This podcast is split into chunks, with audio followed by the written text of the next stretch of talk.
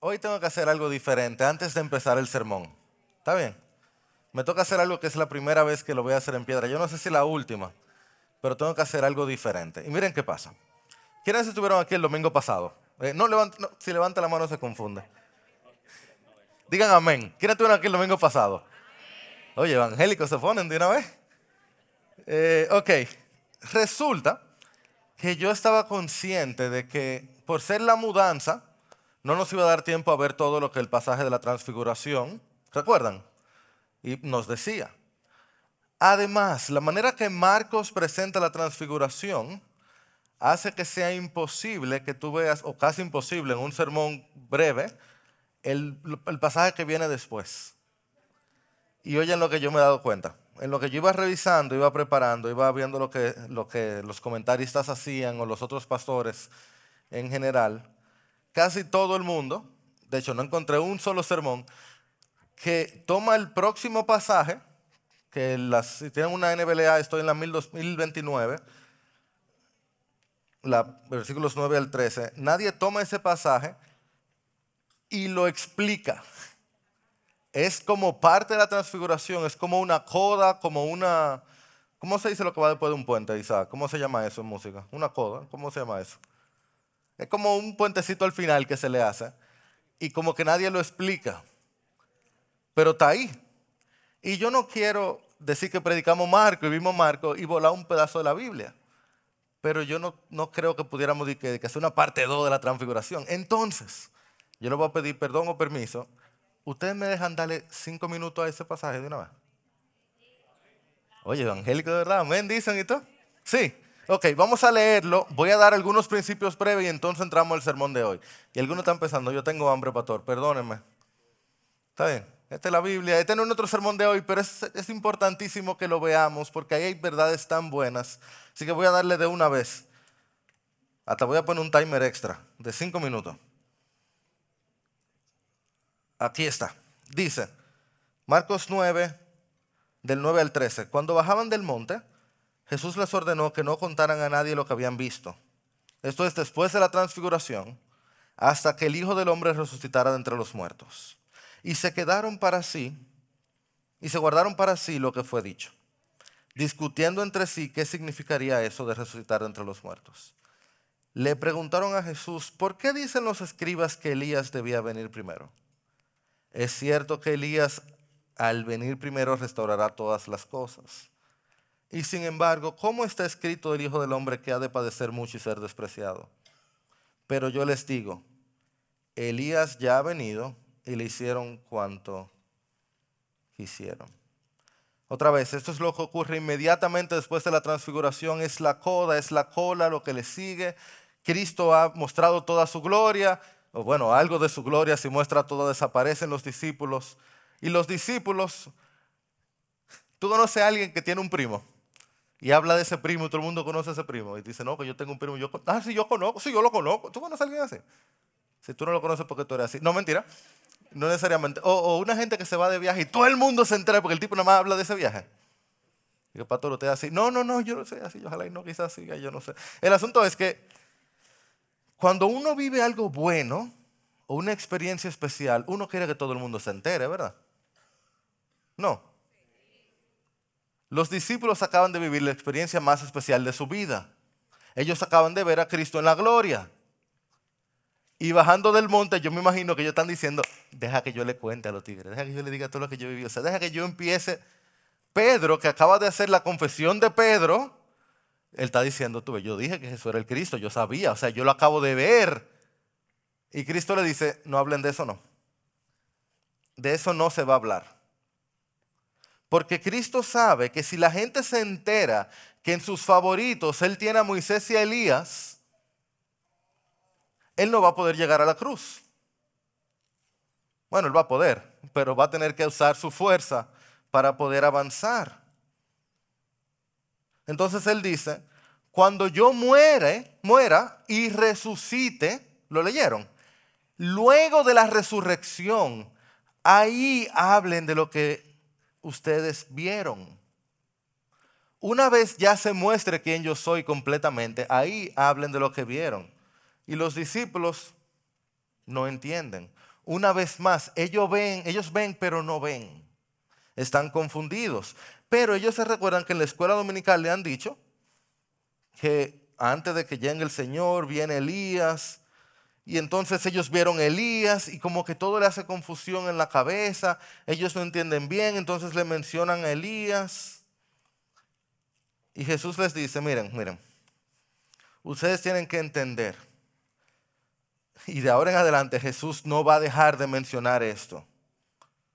Que haya un reino futuro no quita que hay un sufrimiento cercano. Que venga una gloria posterior no quita un sufrimiento próximo. Y entonces, para que le muestre qué tan claro es el sufrimiento, él les apunta a que Elías no solo viene, Elías ya vino. ¿Y de quién está hablando? De Juan el Bautista, aquel que vino en el espíritu de Elías. Y Cristo le dice, Elías vino ya y ¿qué le hicieron? Lo que quisieron. Miren hasta qué punto el sufrimiento prepara el camino que cuando vino Elías para preparar el camino del Mesías, le cortaron la cabeza.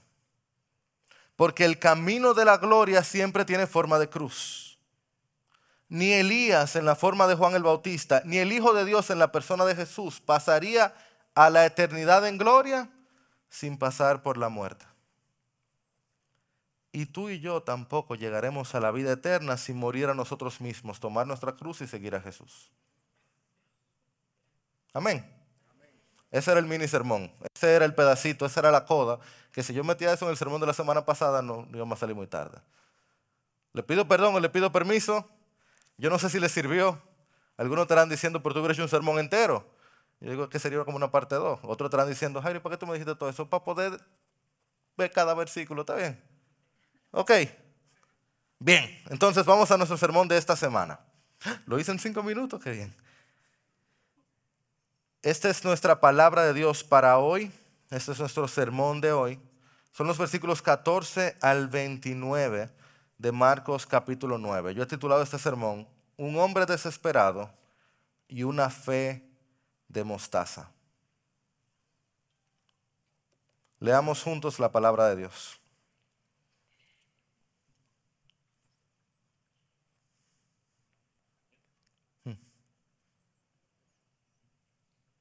Cuando regresaron a donde estaban los otros discípulos, vieron una gran multitud que los rodeaba y a unos escribas que discutían con ellos. Enseguida, cuando toda la multitud vio a Jesús, quedó sorprendida y corriendo hacia él lo saludaban.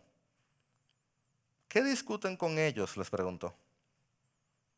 Y uno de la multitud les respondió, Maestro, te he traído a mi hijo que tiene un espíritu mudo. Y siempre que se apodera de él, lo derriba y echa espumarajos, cruje los dientes y se va consumiendo. Dije a tus discípulos que expulsaran al espíritu, pero no pudieron. Jesús les dijo, oh generación incrédula, ¿hasta cuándo estaré con ustedes? ¿Hasta cuándo los tendré que soportar? Traigan al muchacho. Y lo llevaron ante él. Cuando el espíritu vio a Jesús, al instante sacudió con violencia al muchacho y éste, cayendo a tierra, se revolcaba echando espumarajos. Jesús preguntó al Padre, ¿cuánto tiempo hace que le sucede esto? Desde su niñez, respondió. Muchas veces ese espíritu le ha echado en el fuego y también en el agua para destruirlo. Pero si tú puedes hacer algo, ten misericordia de nosotros y ayúdanos. ¿Cómo si tú puedes? le dijo Jesús. Todas las cosas son posibles para el que cree. Al instante, el padre del muchacho gritó y dijo, creo, ayúdame en mi incredulidad. Cuando Jesús vio que la gente corría a reunirse, reprendió al espíritu mudo diciéndole, espíritu mudo y sordo, yo te ordeno, sal de él y no vuelvas a entrar en él. Después de gritar y de sacudirlo con terribles convulsiones, el espíritu salió y el muchacho quedó como muerto. Tanto que la mayoría de ellos decían, está muerto. Pero Jesús, tomándolo de la mano, lo levantó y él se puso en pie. Cuando Jesús entró en casa, sus discípulos le preguntaban en privado, ¿por qué nosotros no pudimos expulsarlo? Jesús les dijo, esta clase con nada, esa clase con nada puede salir, sino con oración. Señor, esta es tu palabra. Este es tu pueblo. Tú lo alimentas con tu palabra a través de tu espíritu. Y estamos totalmente necesitados de ti. Te rogamos que nos ayudes en esta mañana a poder entenderte, a poder confiar en ti. Y el mejor de nosotros que cree en ti tiene algo de incredulidad. Por favor, ayúdanos, Señor. En Jesús. Amén.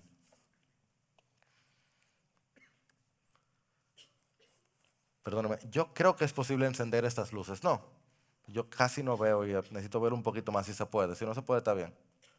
¿No se pueden? Ok, perdóname, que tengo una dificultad de leer aquí. Tenemos una gran historia por delante. Esta es una de mis historias favoritas de todo Marcos. Así que le voy a dar la hoja de ruta. Vamos de una vez. Gracias. Esta es una, una sola frase dividida en tres. Primero le muestro, de regreso a la vida irreal de Jesús, porque algunos están desesperados por Jesús, porque todos necesitamos a Jesús. Esa es nuestra hoja de ruta, quédense con eso en la mente, y esa es nuestra idea central. Jesús responde, oigan esto, no al que tiene todo bien, sino al que cree en Él cuando se da cuenta que todo está mal. Jesús responde, no al que tiene todo bien, sino al que cree en Él cuando se dan cuenta que todo está mal. ¿Están listos? Ok, se le fue el evangélico, pero ahí lo cogieron otra vez. ¿Están listos? ¿Alguno de aquí tiene todo bien? Qué bueno, oye, felicidades, cuando tú puedas de una clasecita. Los que no tenemos todo bien y nos damos cuenta que tenemos todo mal, este mensaje es para nosotros, para que corramos a Él. Porque lo primero que vemos es cómo Jesús regresa a su vida irreal. Lo ven en los primeros versículos. Versículo 14 dice, cuando regresaron a donde estaban los otros discípulos, vieron esa gran multitud que los rodeaba.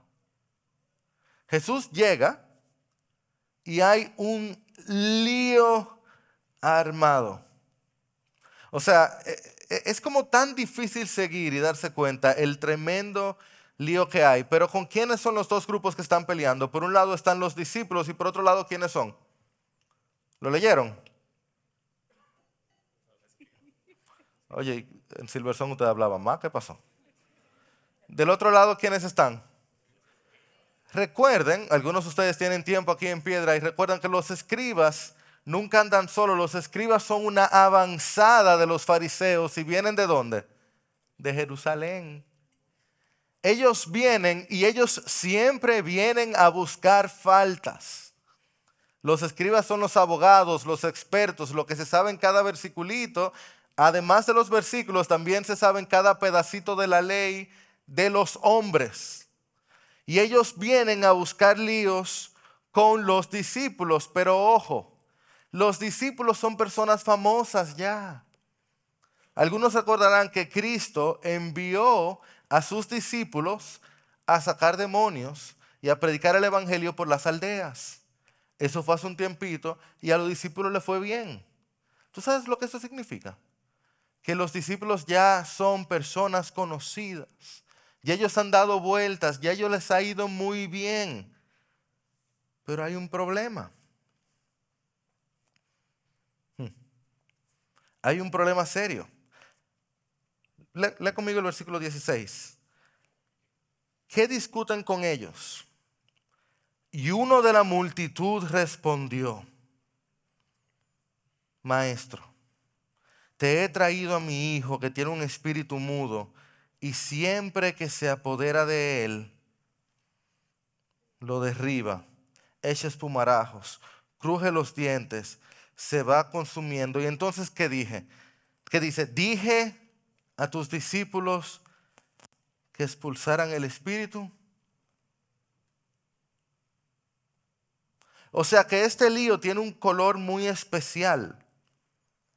Los discípulos ya son conocidos por hacer qué? Echar fuera demonios. Este hombre trae a su hijo a que echen fuera un demonio y los discípulos ahora, ¿qué no pudieron hacer? Echar fuera el demonio. ¿Y quiénes están ahí esperando? Los escribas. O sea que para los escribas acaba de llegar Navidad. Yo me imagino que ese fue el día favorito de todos los escribas. Ellos llegaron a buscar pleito y resulta que es el día que los, los, los discípulos fallan. Y no es solamente aquí que cuando dos gente empiezan a pelear se arma un pleito y el barrio entero sale.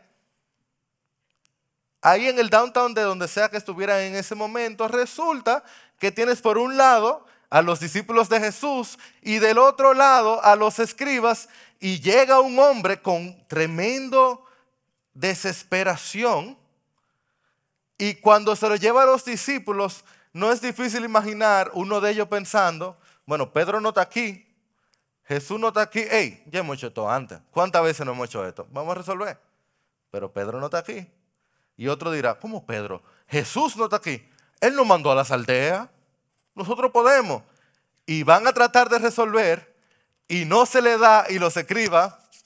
Bien. Se armó el pleito. Y todo el mundo, dice el verso 14, toda la multitud está ahí mirando el pleito. ¿Y quién llega?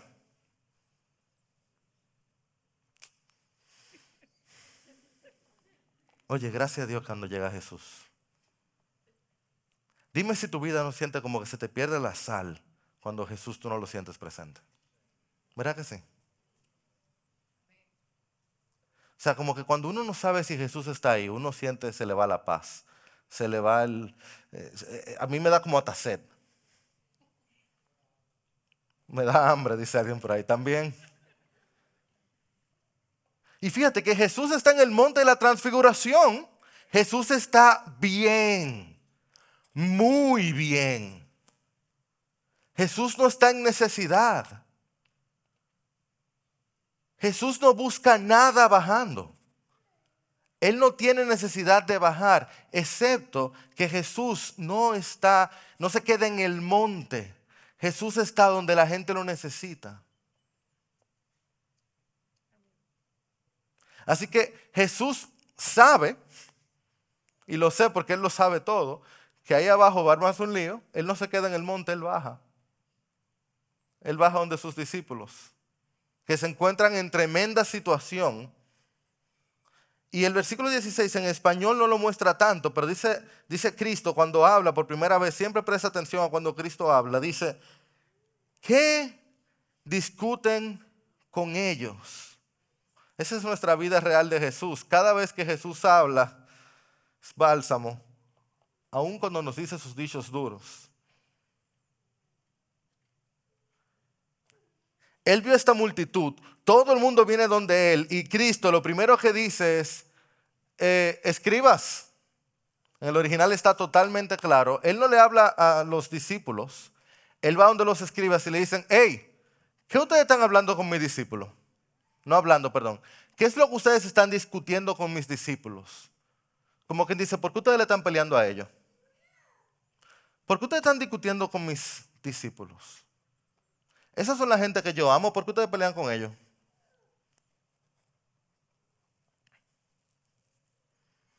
¿Tú sabías que si tú eres discípulo de Cristo, cada cosa que te llega pasa primero por Él? Eso no te consuela. Si tú eres discípulo de Cristo, sí, Él te manda a morir a ti mismo porque Él te va a dar su vida. Y ahora cualquier cosa que venga a tu vida tiene que atravesarlo a Él primero. Dime si eso no te consuela. Así que él llega, él ve que están discutiendo con sus discípulos y él le dice, hey, hablen conmigo. Ese es mi Jesús. La gente se reunió para ver un show. Los escribas fueron a buscar discusión. Los discípulos encontraron que fallaron. Pero mientras todo eso está pasando, hay un hombre que está absolutamente desesperado. Porque hay algunos que están desesperados por Jesús. Estoy seguro que aquí también. Y este texto nos da una descripción tan vívida como dolorosa. Nos habló de un muchacho derribado, que cruje los dientes, que se va consumiendo, que echa espumarajos. Dice, dice un poquito más adelante que el espíritu lo leyeron, está buscando matarlo todo el tiempo. Que trata de ahogarlo o trata de quemarlo. Si una cosa falla, hace la otra. ¿Lo leyeron?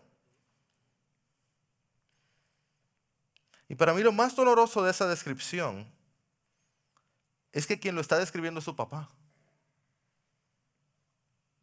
Tantos ustedes son padres aquí. ¿Tú te imaginas describir a tu hijo así? Este es mi hijo.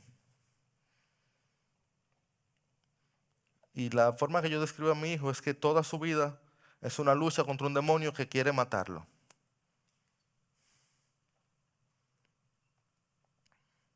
O sea, él nunca puede pensar en su hijo como alguien que va a ir a la universidad, que va a conocer a alguien, que va a aprender a jugar bicicleta o basquetbol. Todo, toda la, la razón de existir de ese papá es tratar de que el demonio no mate a su hijo. Esa era su vida. No es cuidar a su hijo, que en sí mismo es encomiable. Es difícil, pero es encomiable. Un padre que hace todo por cuidar. Es cuidar a su hijo de un demonio que trata de asesinar a su hijo. Malditos sean los demonios de la oscuridad. Tan solo una generación después de este suceso, alguien llamado Minucio Félix decía que los demonios por estar deshechos buscan deshacer a los demás, que por ser depravados quieren infundir depravación en los otros. Y yo digo amén. Están tan dañados que quieren dañar al otro. Por eso esta descripción es tan vívida. Ellos están totalmente destruidos, vamos a destruir al otro. Esto no tiene nada que ver y no lo leo en la Biblia, pero me suena también, eso es lo que hace el rencor también. Cuando uno se deja consumir por el rencor. ¿Te has dado cuenta? El rencor se parece mucho al, a los demonios. Ten cuidado si tienes rencor.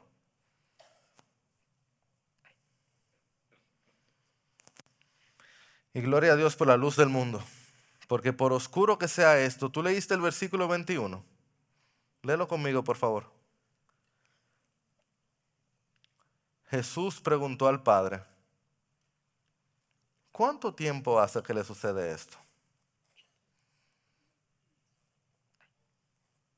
Jesús, luz de luz infundiendo luz a los demás.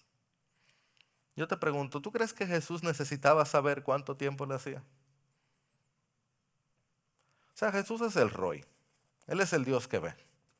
Jesús sabía los segundos que había sufrido ese hijo.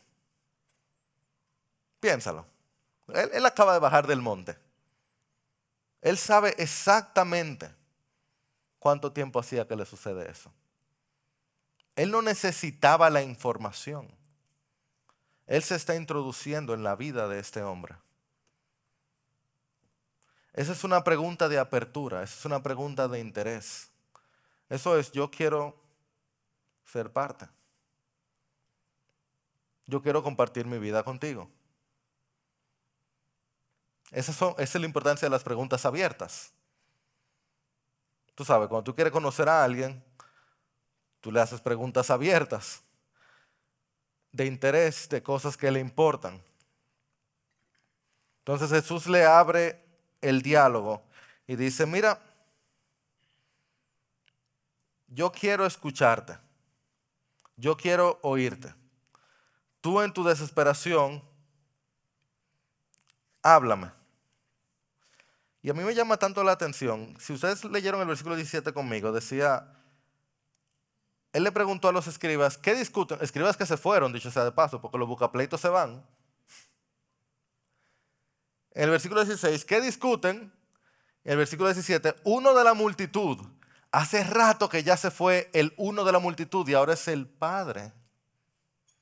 Porque Jesús no hace milagros de producción masiva. Jesús trabaja en individual con nosotros. El Padre salió de la multitud y está ahora frente a frente al Rey del universo. Hay millones de personas en el mundo entero. En ese mismo momento hay no sé cuántos miles, cientos de miles a la cercanía de Jesús necesitados. Jesús está interesado en él. Y en ese momento toda la atención del rey del universo está ahí. ¿Tú crees que Jesús estaba en el celular? De que, oye, ¿hace cuánto tiempo le pasa eso? Y de que viendo Instagram, a ver Reels, ¿sabe qué le mandaron? Él está absolutamente interesado en el hombre que él tiene delante.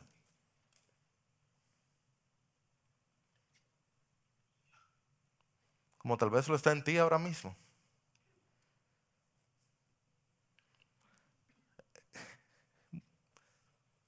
Yo lo voy a decir.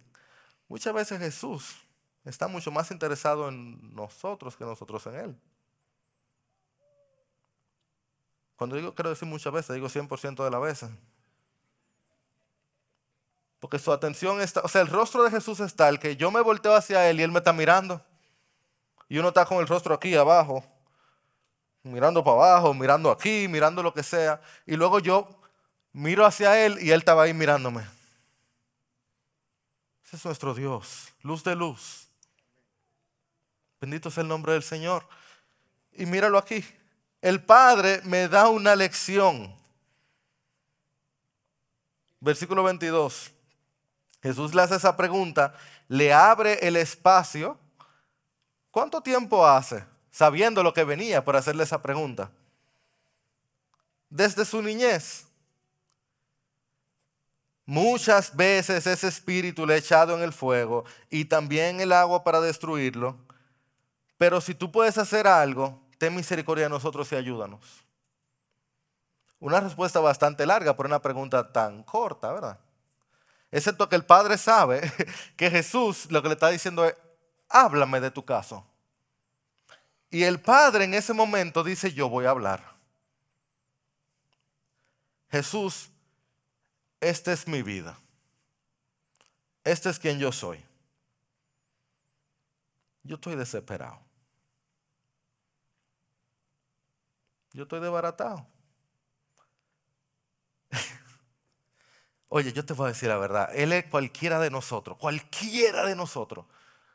¿Cuánto tiempo hace que le pasa? Bueno, le pasa a veces, tú sabes, no, no es todo el tiempo, es a veces que él se pone así y le da una patillita y yo resuelvo, gracias Jesús. ¿O no?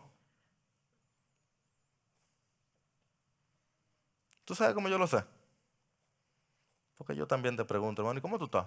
Bien, pastor, gracias a Dios. ¿Y usted? Y ya. Esa es la respuesta que damos. Sí, yo estoy bien, gracias a Dios. Y si somos evangélicos todavía en victoria.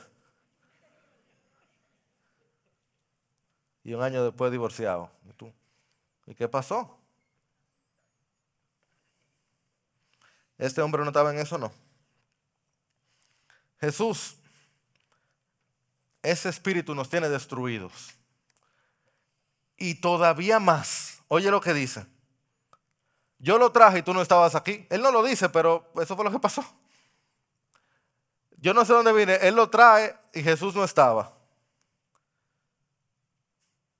Se lo trae a los discípulos y los discípulos no pudieron. Yo quiero que tú trates de entender por qué el hombre dice, si tú puedes. Es muy fácil montar en otro supercaballo de superioridad y decir, ¿cómo este hombre le dice si tú puedes a Jesús? Pero es que él hizo todo lo que podía hacer, lleva al hombre donde Jesús y los discípulos, Jesús no está y los discípulos no pueden. Así que cuando el hombre llega le dice, yo no estoy en mi mejor momento. Yo no estoy en mi mejor momento.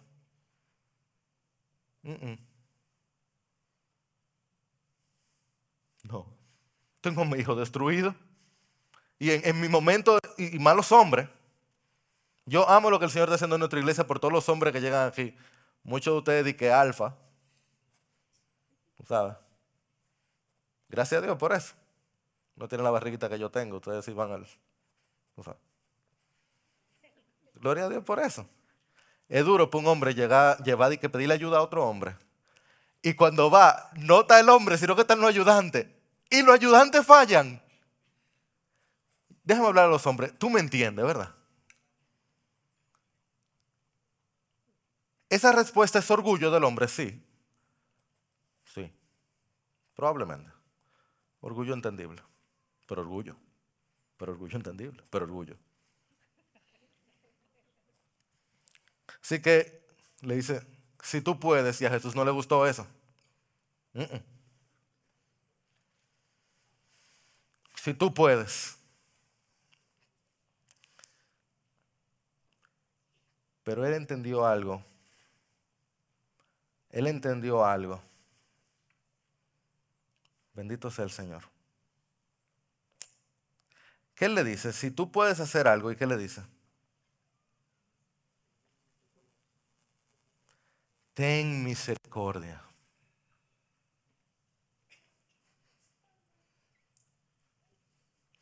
No es que yo me lo merezco. No es que yo estoy listo, no es que yo hice todo lo que tenía que hacer, es que yo estoy desesperado. Es que lo único que nos puede sacar de aquí es que tú tengas compasión.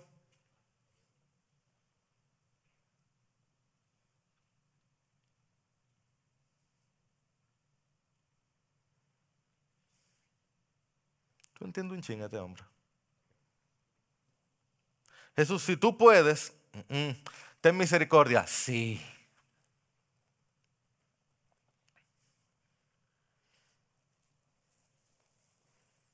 Es complicado esta historia. Porque los seres humanos somos seres súper complicados. Nuestra santificación funciona como una escalera eléctrica donde el Señor la tiene prendida y uno como que va subiendo, pero tiene como unos hoyos y uno da un paso y se cae y uno termina allá abajo y tú dices, ¿qué fue lo que pasó? Y luego tú te subes y estás donde tú estabas antes y vas como subiendo y luego te caes otra vez. ¿Y qué fue lo que pasó? Los seres humanos somos súper complicados. Pero hay una cosa que nosotros no nos podemos equivocar es un sine qua non. Sin esto no hay nada. No hay avance, no hay paso hacia adelante, no hay salvación, no hay fe, no hay paso hacia adelante, no hay nada. Oye esto. Nuestra salvación no depende ni siquiera de nuestra desesperación, depende de la misericordia de Dios, depende de su compasión. Eso es extraño, pero es bíblico. Y es lógico. Y es verdad. Te lo voy a decir ahí mismo. Jesús estaba ahí con ese hombre que estaba en desesperación, por eso él no estaba allí. Eso no es. Ese es el milagro de este hombre desesperado, no de cuántos hombres no había desesperados en ese momento. Jesús estaba ahí con este hombre luchando por su fe y luchando por su hijo. Había mucha gente luchando por su fe y luchando por su hijo en ese momento. Jesús estaba ahí con él. Oye, nosotros estamos todos totalmente a la merced de la compasión de Dios.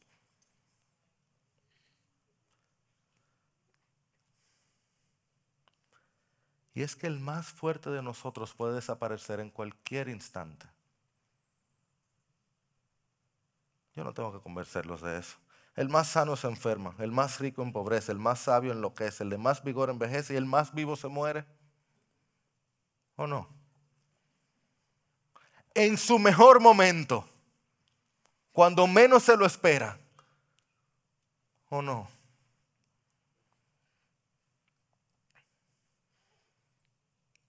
Nosotros dependemos de la compasión de Dios. ¿Tú me dices que sí? Este hombre lo entendió eso muy bien. Él no entendía muchísimas cosas, pero esa, esa él la entendió. Esa él la supo. Él decía, Dios es de ti que yo dependo. Mira, así es que se empieza en la fe. Y así es que se empieza a ser feliz. Reconociendo que Él es Dios y tú no.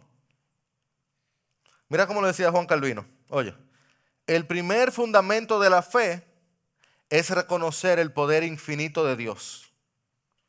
Y el primer paso de la oración es levantarla por encima de toda oposición.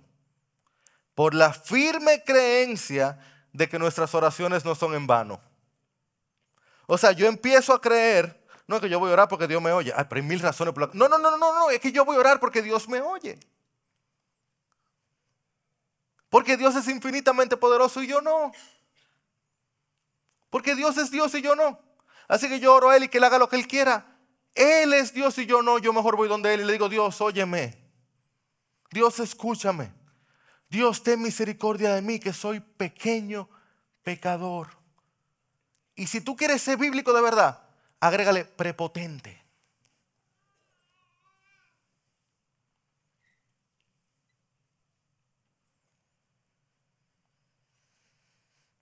Amor, ¿tú tienes?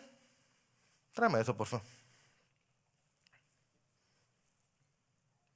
Mira, esto que yo tengo con nosotros, eso fue un regalo del pastor Randy Guillén él es el pastor que nos quedaba justo debajo en la, gracias, en la iglesia Casa del Altísimo, nos quedaba debajo en Silverson. Eso es un, tienen zoom por ahí, ¿verdad? Eso es un granito de mostaza, ¿lo ven? Él nos regaló eso. ¿Sí se ve? Ni se ve así. Aquí. ¿Cuál? ¿Dónde está la otra cámara? Esa, Joan. O aquella, díganme cuál voy. Ahí se ve. Es que es chiquito el granito de mostaza, ya ven. Más o menos. Me voy a aquella cámara. Ahí está bien. Ok, ese es un grano de mostaza. Ese es un granito de mostaza. ¿Recuerda la historia? Si tienes fe como un grano de mostaza, entonces le dirás a esa montaña que se mueva. Isa, mira, lo puede pasar si quieres. Le dirás a, a la montaña que se mueva y se moverá. Ínfimo, chiquitito, chiquitito. Interesante que Mateo presenta esa historia del granito de mostaza en esta misma, en el paralelo de esto, pero para alguno de nosotros eso es la fe que tenemos. Ni se veía.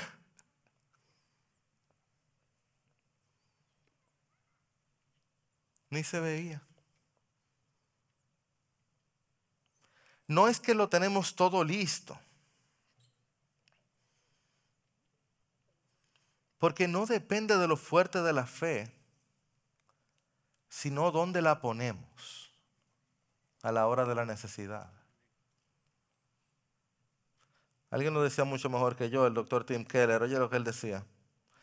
Si estás cayendo por un precipicio, una fe fuerte en una rama débil es fatalmente inferior a una fe débil en una rama fuerte. La salvación no se basa en la fuerza de tu fe, sino en el objeto de tu fe.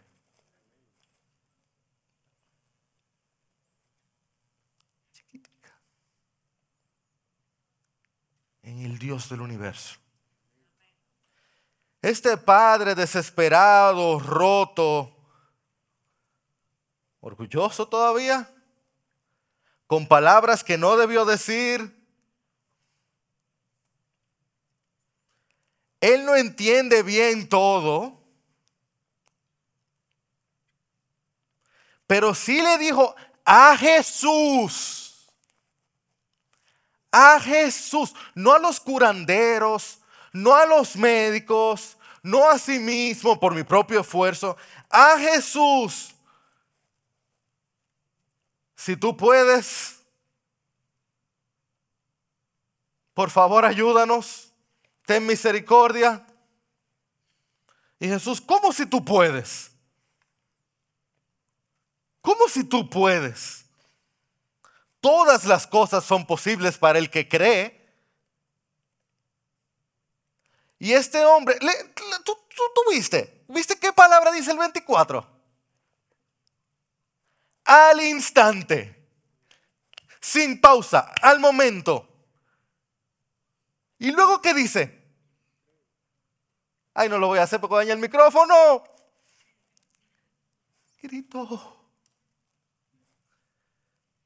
Gritó. Yo creo. Y ayúdame en mi incredulidad. Yo creo y ayúdame. Yo no lo entiendo todo, Señor.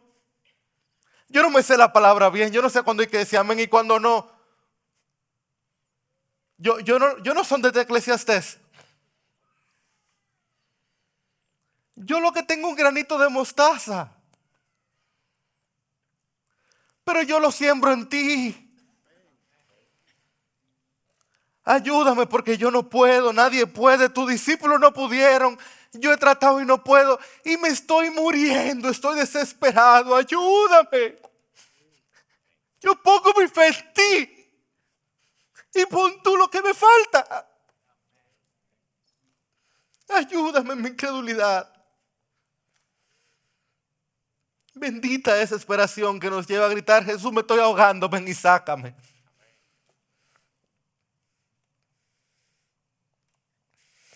¿Tú crees que tú tienes todo listo para, venir donde Jesús? Tú no necesitas tener nada listo, tú lo único que tienes que estar desesperado. Lo único que se necesita para venir a Jesús es darte cuenta que tú solo no puedes. Si hay algo que te está atando, eso que te está atando es justa la razón por la que tienes que venir donde Él. Lo que te está destruyendo, eso es lo que Él destruye cuando tú se lo entregas a Él. Porque todo el que viene a Jesús, Él no lo echa fuera. Yo no sé cuántas veces alguno de ustedes me ha dicho, no, es que yo tengo que arreglar alguna cosa, pastor, antes de esto, ¿sabes? Entregarme a Jesús. Y tú estás loco. Tienes que arreglar alguna cosa. Pero Jesús es el arreglador. No, yo tengo que sanarme antes de ir al médico.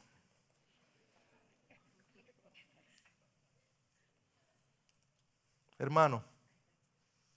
No, perdón. Amigo. amigo.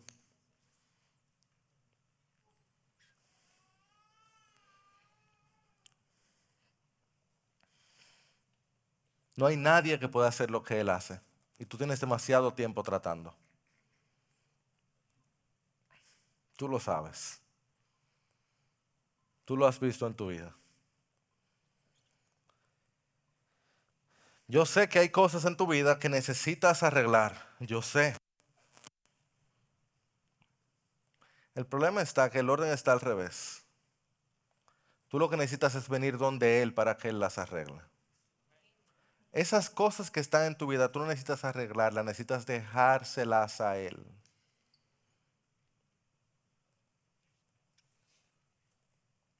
Y, a, a ti, mi hermano en fe, que ya conoces a Jesús, que ya te has arrepentido de tus pecados.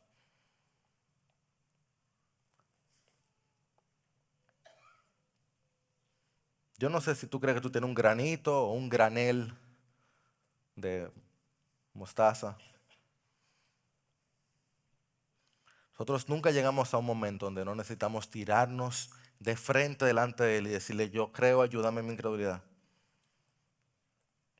Es todo el tiempo que hay que tirarse delante de Él y decirle, ven y ayúdame, ven y ayúdame, ven y ayúdame, ven y ayúdame, ven y ayúdame al momento que yo creo que ya yo no necesito a Jesús, es el momento de mayor peligro de mi vida. Yo siempre necesito que Él venga y me ayude. venga y me sane, venga y me salve. De lo contrario, la voz que estoy escuchando no es la voz de Dios.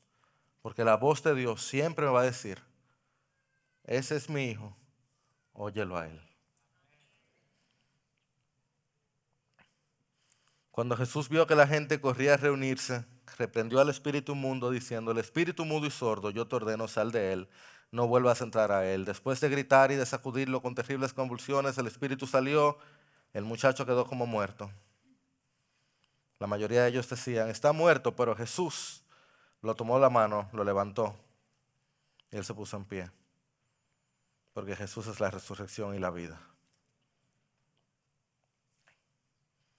Nuestro texto cierra de la siguiente manera. Dice el versículo 28 y 29, cuando Jesús entró en casa, sus discípulos le preguntaban en privado, ¿por qué nosotros no pudimos expulsarlo? Jesús les dijo, esta clase con nada puede salir sino con oración. Yo te debo decir esto, aquí en Piedra nosotros una media hora antes de iniciar el servicio, los servidores oramos, media hora, a veces 40 minutos antes. Y todas las semanas tenemos la misma tentación que hay, hay muchas cosas que hacer. Todo esto se monta cada semana, hay muchísimas cosas que hacer. Y tenemos por lo menos un servidor que no quiere venir a orar. O sea, hay demasiada cosa que hacer y no quiere venir a orar. Toda la semana hay un servidor que hay que llamar la atención. Servidor soy yo. Porque hay tanta cosa que hay que hacer que uno como que quiere hacer otra cosa.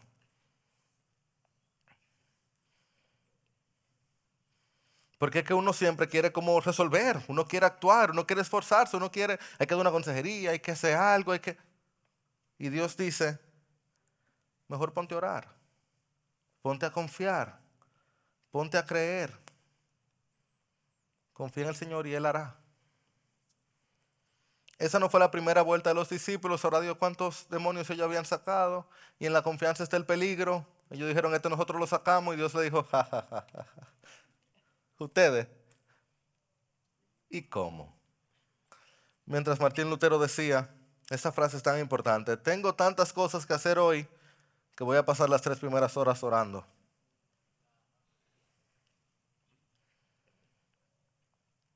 Por eso es que Jesús dice, ¿hasta cuándo voy a estar con esta generación incrédula? Esta generación que no cree, que no entiende cuánto me necesita, esta generación que no ora. Es que no importa cuántas veces tú hayas hecho algo, no puedes hacerlo sin Jesús. Ese chiste que anda corriendo tanto, ¿verdad? Es que no es que necesitas a Jesús para ir al cielo, es que necesitas ir a Jesús para ir al supermercado. Nosotros no podemos hacer nada sin Jesús. Nada. Literalmente, Hebreos 1 dice que Jesús sostiene el universo por la palabra de su poder. Nosotros respiramos porque Jesús lo permite. Así que Jesús permitió que los discípulos se planchen para que ellos no crean que ellos van a poder hacer nada sin Él. Algo que ellos habían hecho tantas veces, ahora no pudieron porque no estaban orando. Puede que la razón por la que tú estás fallando en algo que tú habías hecho muchas veces antes es por tu falta de oración. Y para ti era mecánico, tú lo haces automático. Sí, en la confianza está el peligro. Dios dice, déjame quitarle esta habilidad tan sencilla que ella tenía con tal de que ella siga orando y siga dependiendo.